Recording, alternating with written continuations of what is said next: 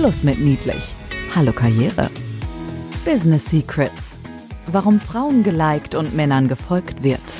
Barbara Liebermeister ist in beiden Welten zu Hause. Sie kommt aus dem Management internationaler Kosmetikkonzerne und ist heute unterwegs zwischen Bankern, Politikern, Rechtsanwälten. Hier verrät sie ihre Geheimnisse. Business Secrets. Ja, recht herzlich willkommen zu einer neuen Folge von Business Secrets. Meine lieben Hörer, beziehungsweise Hörerinnen, denke ich mal, überwiegend. Ich habe einen neuen Interviewgast bei mir. Und zwar spreche ich heute mit der Catenia Lerma oder Catenia Quentin. Hallo Katenia, herzlich Hallo willkommen. Barbara. Danke. Ja, da hört man es schon. Das ist der Grund, warum ich euch eigentlich äh, die Katenia gar nicht servieren wollte. Ich habe gedacht, mit einer so tollen Stimme gehe ich nicht on air. Also ganz herzlich willkommen. Es hat ja einen, ähm, einen Grund, warum Katenia so eine tolle Stimme hat. Sie ist einfach trainierter als ich. Denn äh, Katenia ist eine famose Sängerin, ich darf das schon mal sagen, Katenia. Und äh, ähm, ja, von Hause aus eigentlich Diplom-Ingenieurin, ähm, Innenarchitektin. Sozusagen. Genau. Der Traum vieler Frauen. Und einige Frauen, die uns jetzt zuhören, hm, vielleicht ist auch der eine oder andere Mann drunter, aber die denken sich sicherlich, warum geht eine Diplom-Ingenieurin in die Musikbranche? Und äh, da hat mir die Katenia vorhin schon etwas verraten, nämlich sie hat gesagt, hm, ursprünglich machte ich eigentlich eine Schreinerlehre und bin da immer eingeschlafen. Katenia, erzähl uns mehr dazu. Ja, das war natürlich Berufsschule. Äh, ich hatte mein Abitur. Es war für mich jetzt nicht so anregend, da zu sitzen. Und ich hatte immer einen unheimlich langen Weg dahin. Meine Berufsschule war einige Kilometer entfernt und ich musste immer sehr früh aufstehen. Und haben die Lehrer tatsächlich irgendwann mal meinen Eltern angerufen mit, das geht ja nicht, ihre Tochter schläft im Unterricht immer. Und daraufhin hat mein Vater gesagt, jetzt ist Schluss. Sehr schön mit der Schreinerlehre, fand er super, aber jetzt geht's ins Studium. Was willst du denn studieren? Und da hast du was geantwortet als Mädel? Und Keine Ahnung. Und dann kam mein Vater natürlich auch klassisch mit drei Vorschlägen, sehr überlegt. Er war immer sehr überlegt und wollte immer nur das Beste für mich. Und dann haben wir uns auf Innenarchitektur geeinigt. War auch schwierig, ja. Ja. Also gut, Schreiner, Mädel, Innenarchitektur. Hm.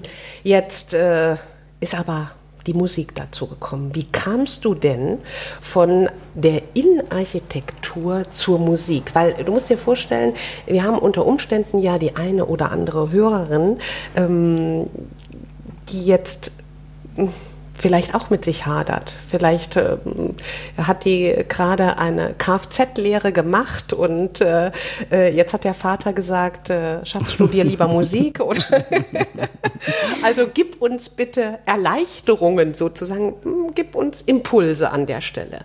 Was macht eine Innenarchitektin, wenn sie zur Musik will oder wie kam es dazu? Also das fing sehr früh an, schon als Kind, weil mein Vater hat sehr viel Bossa Nova und Jazz gehört und das fand ich immer toll und habe immer mitgesungen. Meine Mutter hat sehr viel gesungen, also so bin ich eigentlich aufgewachsen. Also sie singt ständig, das tut sie immer noch. Und äh, so lief die Musik eigentlich schon immer parallel. Das war schon immer eine Leidenschaft, die, die parallel lief. Da habe ich mich zwar nie getraut, wirklich an die Öffentlichkeit zu gehen, aber schon sehr früh angefangen zu singen zu Barbara Streisand allein in meinem Zimmer.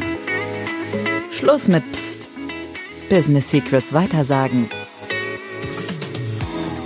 mir war es nicht bewusst, dass da ein Talent da war. Das heißt, wenn wir Frauen oder wir Menschen überhaupt feststellen, dass etwas selbstverständlich mitläuft, von klein auf, kann das schon ein Talent sein. Mhm.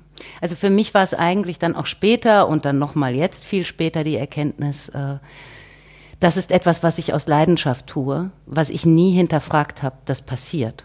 Das passiert mir, weil es aus mir herauskommt. Und alles andere ist mehr an eine Überlegung ge geknüpft tatsächlich. Mhm. Also vielleicht womit auch ein bisschen die Frage, womit möchte ich mich identifizieren? Was möchte ich darstellen? Und die Musik und das Singen war immer was, da hat sich diese Frage gar nicht gestellt. Aber das heißt ja auf der anderen Seite das, worum wir uns Gedanken machen, wie soll meine Karriere aussehen? Was soll der nächste Karriereschritt sein? Wenn ich anfange darüber nachzudenken, dann ist es schon nicht zwingend die Leidenschaft. Würde ich jetzt nicht unterschreiben, aber es ist, äh, ich denke, es könnte fast so sein tatsächlich. Bei mir ist es so. Mhm. Also ich musste das dann zwar später jetzt auch wieder mit viel Überlegung wieder an mich ranführen. Einfach nur, weil man natürlich davon geprägt ist, ne, von den Eltern und sowas, dass man einen Plan auch hat und dass es da äh, Dinge gibt, die quasi auch mit der Außenwelt übereinstimmen, wie dein Leben auszusehen hat. Und ähm, das heißt, es geht ja auch ein bisschen verschütt in den Vorstellungen der anderen. Mhm. Man wird ja auch durcheinander gebracht. Mhm. Aber äh, es gibt bestimmt Dinge, die schon immer in einem lagen und denen man quasi einfach folgt, ohne dass groß Überlegungen stattfinden. Wunderbar. Also haben wir ein Auge bitte auf die Dinge, die in uns schon immer da waren, weil das könnten die größten Talente sein, die in uns schlummern. Ja. Okay. Das heißt, du hast dann angefangen zu studieren in Architektur. Mhm. Und dann passiert was. Du meinst jetzt die kleine Geschichte, wie ich dann genau. wieder. ich bin, ich wollte ein Praktikum machen und bin zu einer wunderbaren Künstlergruppe gestoßen durch Zufall die eben genau das machen, was ich ja lernen wollte, aber eben mit den Händen. Also da konnte ich auf einmal schlossern, da konnte ich schreinern, da konnte ich mit Steinmetzen zusammenarbeiten, da konnte ich verrückte Sachen machen in der Innenarchitektur, ähm, aber eben wirklich schon sehr nah am Künstlerischen. Mhm. Da braucht man natürlich Kunden, die das kaufen. Ne? Ja. Gibt es ja auch nicht überall, aber da bin ich reingeraten und dann erstmal hängen geblieben und mein Studium hat sich dann sehr verlängert dadurch. Kannst du unseren Hörerinnen gerade noch mal das erste Bild beschreiben, das du mir vorhin ja. beschrieben hast, als du in diese Fabrikhalle hm. kamst und dein Mentor war ja. in welcher Lage? ich kam dann in die große Halle sozusagen. Da war ein riesiger Schweißtisch und da stand er oben drauf und hat irgendein Gestell geschweißt. Das muss man sich so, ne, das ist dann ja mit Blitzen und mit Maske und über ihm schwebte ein großer Pappmaché-Jesus. Mhm. Und da war mir klar, und das, das riecht auch, das Schweißen hat so einen bestimmten Geruch, das Metall. Ja. Äh, mir war sofort klar, hier gehöre ich hin. Großartig, okay. Also mh, hm, auf Talente achten und immer dann, wenn der Bauch sagt, hier gehöre ich hin. Mhm. Okay. Und ruhig auch mal, also gut, für mich war es eben immer so. Eigentlich in, in Situationen, wo ich schon von vornherein wusste, das ist nicht das klassische Bild. Das ist jetzt vielleicht nicht das Praktikum, das mein Vater sich gewünscht hat. Aber durch dieses, durch diese Begeisterung in mir mit, ja, aber hier möchte ich hin. Hier ist das Leben. Also hier lebe ich irgendwie, ne? Dass, mhm. dass man das in sich spürt. Und dass man dann schon da reingeht, auch mal fernab von dem Gedanken mit, ja, hier habe ich super Erfolg oder, ne, sondern wieder mal diese Leidenschaft auch mit. Hier muss ich einfach sein. Ja, das hat natürlich auch sehr viel mit Innovation, aber auch mit sich selbst entdecken zu tun das und dann eben vielleicht auch wirklich den Mut zu haben, es, es zu machen, auch wenn es vielleicht mal wieder jetzt in den Augen meines Vaters immer eine starke Persönlichkeit in meinem Leben nicht unbedingt das ist, was er sich vorgestellt hat. Das finde ich einen guten Punkt, wenn unsere Hörerinnen wissen möchten, woher nimmst du denn den Mut in dem Moment oder was gibt dir den Mut? andere Wege zu gehen oder etwas auszuprobieren, als was unter Umständen zu Hause oder auch die Gesellschaft von dir verlangen? Wo würdest du? Ich glaube, zuallererst muss man dann sagen, dass ich wirklich, äh, klar, als Frau hier in Deutschland, äh, sowieso schon, aber wirklich quasi privilegiert, wenn man jetzt die ganze Welt betrachtet, privilegiert aufgewachsen bin. Äh, ne, das beinhaltet schon eine gewisse Großzügigkeit auch mit sich. Ich mhm. finde, das kann man nicht wegignorieren. Ich komme aus dem Mittelstand, äh, behütet, ähm, mit einem sehr vernünftigen Vater. Also eigentlich alles perfekt. Das heißt, natürlich habe ich auch eine gute Basis gehabt. Mhm. Ne, da vielleicht auch mal großzügig mit mir zu sein und den Mut zu haben, ähm, da auch Risiken einzugehen, weil ich vielleicht auch finanziell freier war als manche anderen. Ich ja. finde, das darf man nicht vergessen. Das steht am Anfang, warum ja. ich das machen konnte. Und auf die Ressourcen zu gucken. Ne? Also ich komme aus ja. einem stabilen Elternhaus. Ja, da kann ich auch was wagen. Ja, vielleicht da kann ich auch was wagen. Ne? Ich habe nicht so eine Angst gehabt zu fallen. Ich hatte eine unglaubliche Sicherheit im Background. Mhm. Nicht nur finanziell, auch, auch emotional in mhm. der Familie. Bis heute. Und äh, dann sicherlich natürlich, also mein Vater, starke Persönlichkeit, ähm, der mich immer geliebt hat, sicher, ähm, und immer das Beste für mich wollte. Also das beinhaltet beides. Ähm, ne? Einmal das so Urvertrauen ist dann da. Ne? Ich weiß gar nicht, ob ich das hatte, aber also irgendwie behütet auf der einen mhm. Seite, auf der anderen Seite natürlich ein unglaublicher Anspruch mhm. an mich. Und dazu muss ich sagen, ich habe meinem Vater nie genügt, mhm. nie. Und äh, dadurch kam aber in mir ähm, ein Trotz auf. Also einmal das ist vielleicht nicht nur Mut, sondern auch die Dinge ganz anders zu machen, als er sie von mir möchte. Ne? Mhm. Hat man ja immer im gewissen Alter, diese Trotzreaktion. Aber natürlich aus dieser Sicherheit heraus. Also er war schon ein wichtiger Gegenspieler immer. Mhm. Ich glaube, wäre er nicht so gewesen, wie er war, hätte ich manche Dinge auch nicht gemacht, weil eigentlich bin ich ein bisschen Angsthase. Ja, ist auch dein Antrieb, ne? Genau. Dann, ähm, genau. Du hast dann gesagt, du hast zeitweise, ähm, warst du dann selbstständig, du warst gleichzeitig Künstlerin und gleichzeitig Student, weil du bist ja dann auch relativ zügig zu einer, ja, auch in der Szene bekannten und erfolgreichen Gruppe gekommen. Du warst auch im Fernsehen, ne? warst auch ähm, in den Charts, nicht dort, wo du hin wolltest, aber ihr wart mhm. bei einer riesen Plattenfirma mhm. damals ähm, unter Vertrag. Ähm, jetzt habe ich aber von dir heute eine CD mitgebracht bekommen. Und da hast du zu mir gesagt, ich bin so perfektionistisch unterwegs. Ähm, sozusagen die erste Platte, die erste eigene Platte, kann man das so ja. sagen? Also Platte sagt man ja nicht mehr. Ja, das, das ne? mein erstes Album wirklich mit meinen Ganz Songs alleine. von mir geschrieben, Text und ähm, Musik auch zusammen mit mir ausgearbeitet. Mit einem Produzenten natürlich noch, aber mhm. mein erstes Album.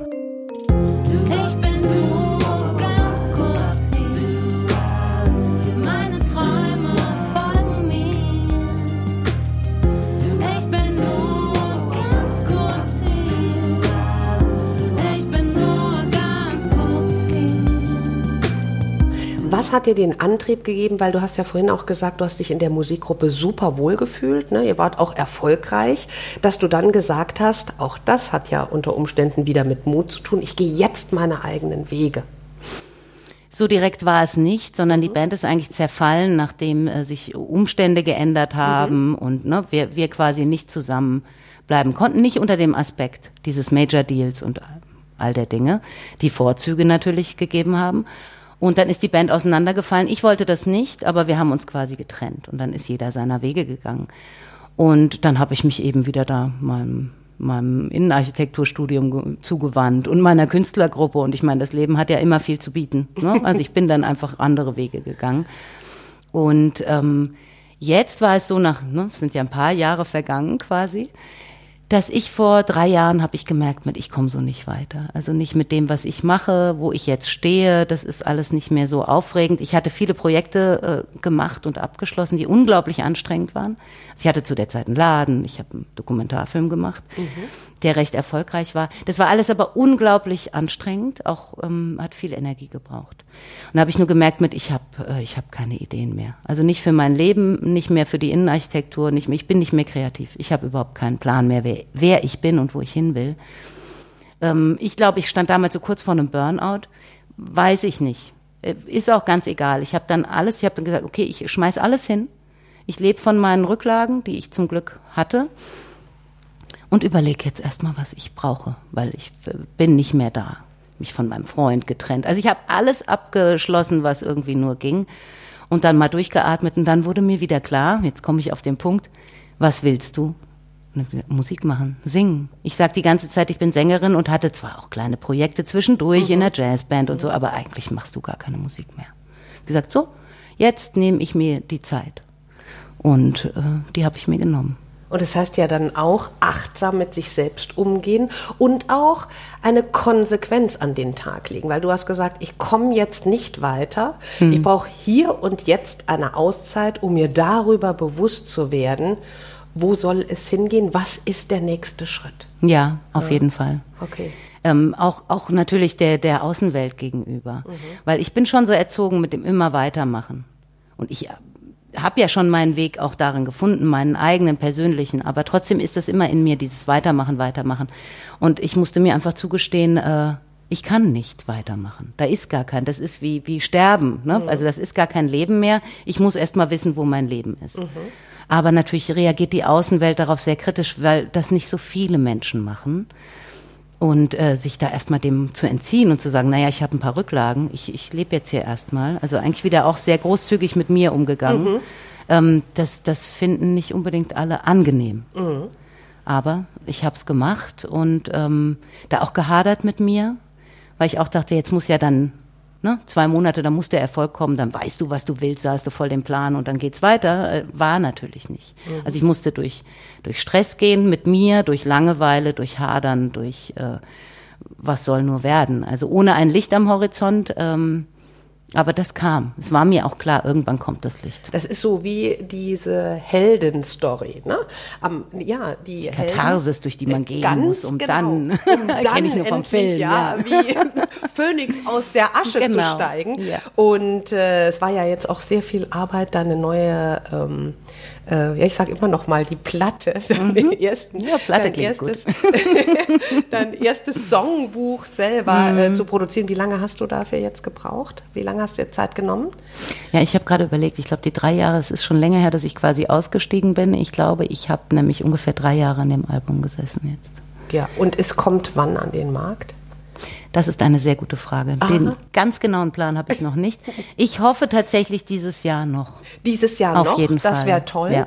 weil wenn man dann deinen Namen googelt, dann mhm. müsste man ja irgendetwas, ne? weil es wäre ja schade, wenn wir jetzt äh, unseren Hörerinnen und unseren Hörern die Nase lang machen und ja. nachher wäre da nichts. Also ja. setzen wir dich jetzt alle unter Druck, mhm, ja? Schön. Ich kriege dann nächste Woche so Massen an E-Mails. Genau, wann ist denn? Bitte. Wann kommt's denn? Und könnt, können Sie noch mal den Namen buchstabieren und sowas?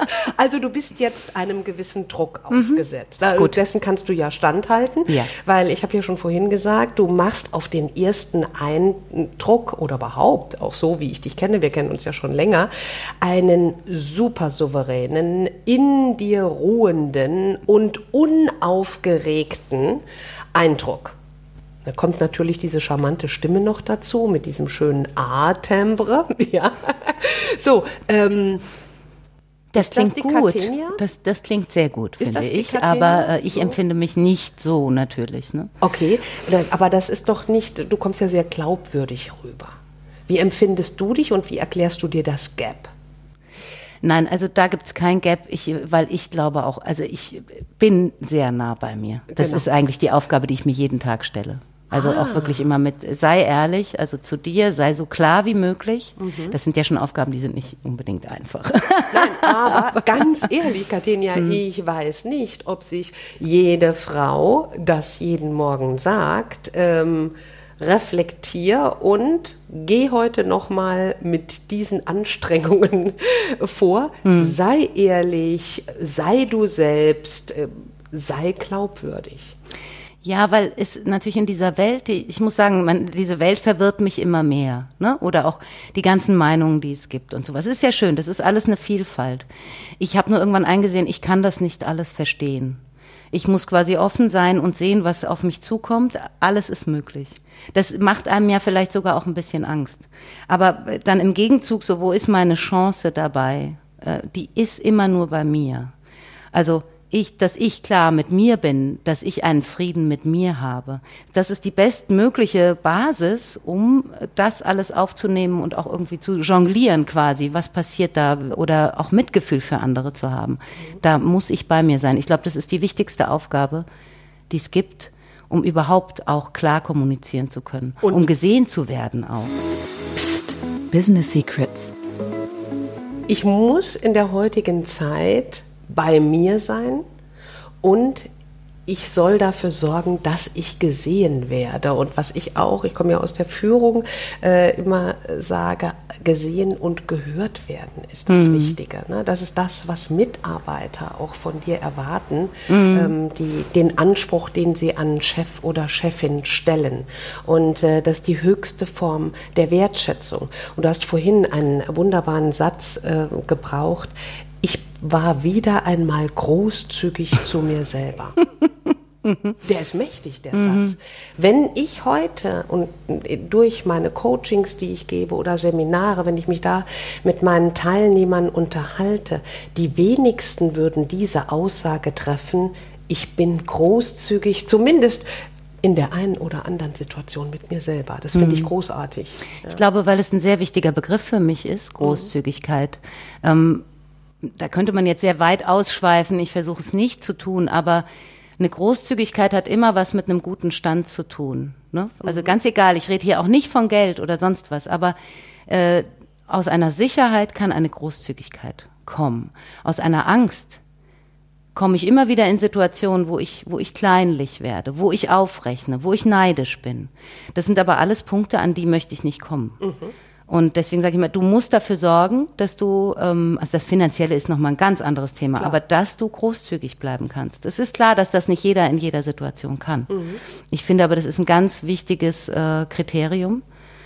Ähm, ja, was, was, ich, da fängt fast Kultur an. Mhm wo man nämlich aus diesem eigenen Betroffenen raustreten kann. Ne? Das kann ich aber auch nur, wenn ich klar mit mir bin. Dann kann ich genau unterscheiden mit, ach, da ist jetzt mein Ego, oh, da ist Neid. Also da muss ich mich schon ständig reflektieren. Das finde ich großartig. Was gibt dir denn Selbstbewusstsein? Du sagst selbst, du bezeichnest dich nicht als selbstbewusst und doch, auch ähm, wenn ich mit den Menschen spreche, die dich kennen, die dich erleben, finden die dich durchweg alle souverän, in sich ruhend und dieses Unaufgeregte. Ähm, was denkst du, ist ähm, der Hauptgrund, wie du diese Wirkung erreichst, dass du dir jeden Morgen tatsächlich sagst, sei klar? Oder gibt es da noch irgendein Geheimnis? Ähm, du hast vorhin zum Beispiel im Vorgespräch zu mir gesagt, ein wichtiger Antrieb ist für mich auch, dass ich mir immer wieder sage, ich krieg das hin, das wird schon. Und nimm das, was du gebrauchen kannst jetzt mit. Und wenn ich an eine Sache unbedarft rangehe, dann äh, gehe ich immer schon mal anders ran als der Profi und das gibt noch mal ganz andere Blickwinkel. Ja? Hm. Also ich würde sagen, eigentlich kommt es aus einer extremen Unsicherheit heraus, mhm. dass ich mir das immer wieder sage, sagen muss, ähm, auf der anderen Seite glaube ich, es bleibt mir aber auch nichts anderes übrig. Ich habe irgendwann verstanden, wir sind für uns verantwortlich. Für mich ist kein anderer verantwortlich. Ich kann immer sagen, ich reagiere so und so, weil mein Vater damals so und so. Das stimmt auch alles. Mhm. Oder weil mein Chef hat das und das. Oder mhm. wie auch immer, mein mhm. Mitarbeiter. Ich kann immer alles schön erklären, aber irgendwann wurde mir bewusst, ich habe die Verantwortung. Ich gehöre immer dazu. Also ich bin immer, ich bin niemals nur Opfer. Und mit dieser Erkenntnis äh, habe ich einfach die ganze Verantwortung. Und auch dieses mit, ich kann alles schaffen, kommt auch daher. Ich muss eigentlich nur ausprobieren oder irgendwann finden, wie komme ich dahin. Dass ich dahin kommen kann, ist überhaupt keine Frage, wenn ich das will. Und das ist für mich so ein ganz wichtiger Ansatzpunkt. Ich gehöre immer dazu. Psst, Business Secrets, Klartext ich kann nie die anderen verantwortlich machen. Alleine, ich gehöre immer dazu und ich bin immer der Captain im Schiff. Ja, zumal ich dann ja auch die Macht abgebe. Mhm. Also es ist nicht nur so, dass ich klage, dass ich ein Opfer bin, sondern ich gebe auch komplett die Macht ab. Und das stimmt nicht. Mhm. Also ich habe immer die Entscheidung, was ich in meinem Leben mache. Äh, die Frage ist immer nur, von was kann ich mich lösen? Mhm. Ähm, dass ich fähig dazu bin. Aber das hängt immer an mir auch. Wovon löse ich mich? Also von welcher Identifikation vielleicht mhm. muss ich mich lösen? Von was für Menschen muss ich mich vielleicht lösen? Oder von was für Situationen muss ich mich lösen? Mhm. Die Entscheidung liegt immer bei mir. Das äh, finde ich ein sehr gutes Statement noch. Mich würde noch zum Schluss eine Sache interessieren. Jetzt bist du ja in einer sehr kompetitiven Branche unterwegs, Musik, dann auch noch gerade Musik und Krise und wie auch immer. Und du bist Frau und wir sprechen ja hier von Business Secrets. Wie verhält sich das denn so gendertechnisch in der Musikszene?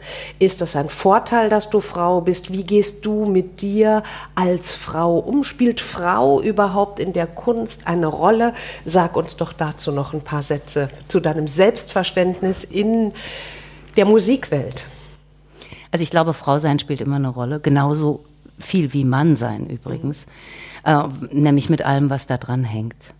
Also, ne, das ist auch wieder auch viel unsere Prägung. Also, ne, waren wir das Prinzesschen zu Hause früher und sowas. Also, ne, wir gewöhnen uns dann ja auch an viele Dinge. Wie erreiche ich? Das lernen wir schon als Kind. Wie erreiche ich etwas? Ne? Als Mädchen natürlich Kulleraugen und oh, könnte ich nicht das sind alles auch Gefahren, das sind Chancen und sind Gefahren. Und ich glaube, wir müssen einfach auch überlegen, wie, wie kriegen wir das für uns auseinandergetrennt, dass wir einfach wissen, wann setze ich was ein.